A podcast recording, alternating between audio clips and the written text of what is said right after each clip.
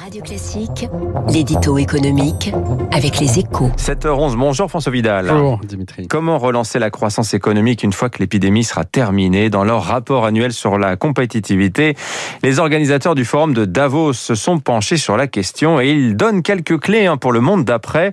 Euh, vous jugez ce travail, François, très éclairant. Oui, Dimitri, hein, et cela pour plusieurs raisons. D'abord parce qu'il montre à quel point la crise du Covid a bousculé les repères les plus solidement ancrés, hein, que le forum de Davos l'un des temples de la mondialisation et du libéralisme, lance un appel à la transformation des économies, en est la meilleure preuve. Ces organisateurs vont même plus loin, hein, puisqu'ils considèrent que sans rupture, le monde se retrouvera dans une impasse environnementale et sociale. On croirait entendre des élus Europe Écologie Les Verts.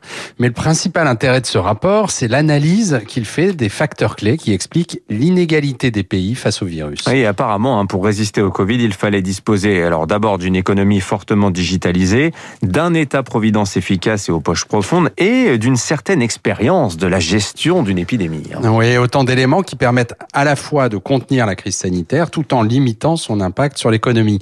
Et il est frappant de constater que les pays du nord de l'Europe sont les plus représentés dans la liste que dresse le rapport, ainsi que la Suisse et Singapour notamment.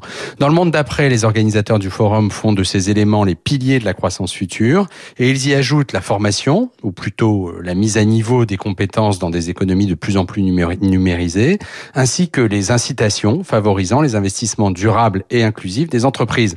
Alors, la bonne nouvelle, c'est qu'on retrouve la trace de cette feuille de route dans le plan de relance français. La mauvaise, c'est que nous commençons à peine cette transformation quand nombre de nos voisins l'ont déjà bien entamée. Effectivement. Merci François Vidal des Échos. Vous revenez lundi, évidemment, euh, comme tous les matins de la semaine.